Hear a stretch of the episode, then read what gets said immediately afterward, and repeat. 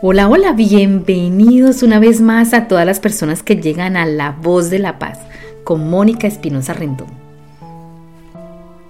La envidia es un sentimiento que se define como el deseo de hacer o poseer lo que otra persona tiene.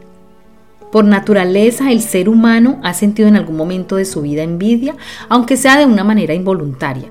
El problema empieza cuando la persona no consigue controlar este sentimiento y eso le provoca un malestar continuo. Esta emoción está asociada a la destrucción y al daño del otro. Por eso negamos nuestros sentimientos de envidia en las relaciones más íntimas. Pero también está asociada a la autodestrucción, ya que estos sentimientos surgen de nuestra parte oscura todos en algún momento hemos estado en esos puntos grises donde entramos en contradicción con nuestras emociones, generando nuestro propio rechazo y desvalidación y anulando así nuestro propio brillo. Y ahí comienza a molestarnos el brillo del otro. El envidioso suele ser un ser frustrado que no ha podido ver su mediocridad emocional, mediocridad que siempre va a justificar todo esto está originado porque el envidioso pone su atención en la vida de los demás.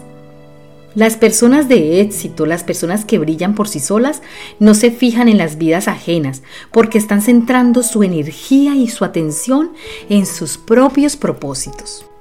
Por eso el envidioso debe sanar esa emoción para poder comenzar a evolucionar y para eso debe romper con esas estructuras que lo mantienen anclado en su mediocridad.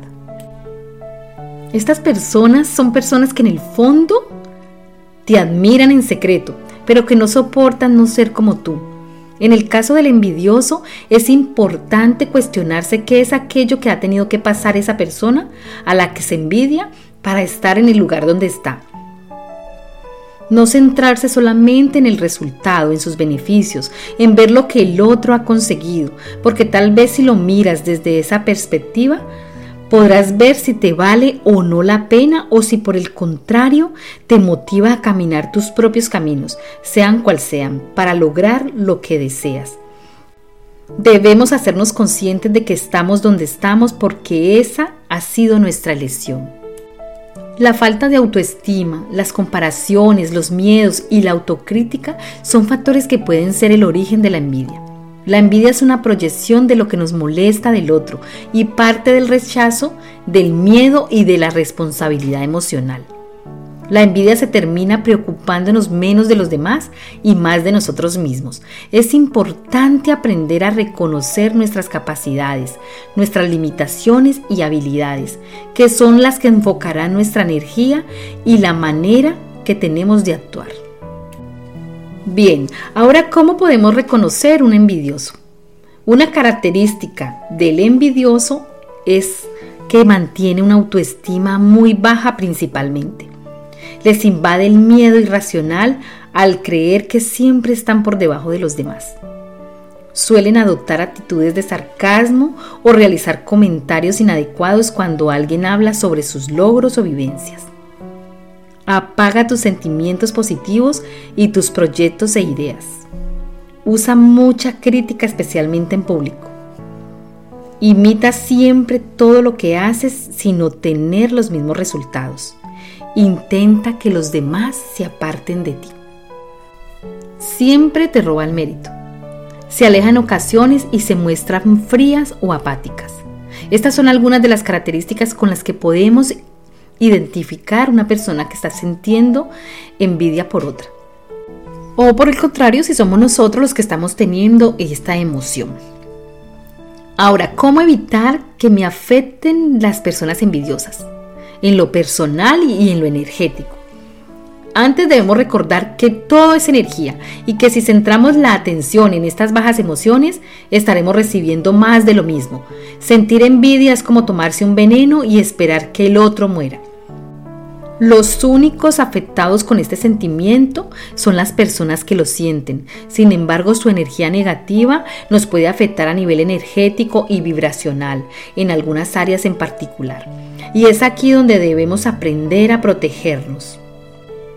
Bueno, para eso les voy a dejar algunas pequeñas técnicas. Primero, empatiza. La persona envidiosa en el fondo sufre mucho. No lo tomes como algo personal. Poner límites. No tienes por qué interactuar o soportar sus comentarios si no lo quieres. Alejarse a veces es la mejor técnica si ves que otras no funcionan. Protegernos energéticamente es sumamente importante. ¿Cómo? Limpiando tu campo áurico y protegiéndolo contra estas energías negativas. Por ejemplo, solo debes imaginar cómo una luz blanca baja por tu coronilla y sale por tu chakra raíz. Pide al ángel de la tierra que te enraíce con la energía del centro del universo, transmutando toda esta energía negativa en luz y expandiéndola en amor y envolviéndote en ella. Envíale luz a este ser que está actuando contra ti. Así lo que venga de vuelta será más luz y esa persona cambiará esa vibración. Siempre rodéate de personas optimistas, diferentes y con aspiraciones. Traerá buenas energías. Envuélvelos en su propia luz para que estés separada de tu campo áurico y estés protegido. Vibra en amor, el amor es inquebrantable y es la mejor arma para los ataques energéticos. Medita aunque sean 5 minutos para centrarte en tu campo energético y elevar tu energía. Esto evitará que se peguen esas energías densas que no te pertenecen. Y para terminar, voy a dejar algunas pautas para soltar y sanar ese sentimiento de envidia. No dejarse mover por las críticas de los demás romper estructuras que te limitan. Sé fiel a ti mismo. Ámate.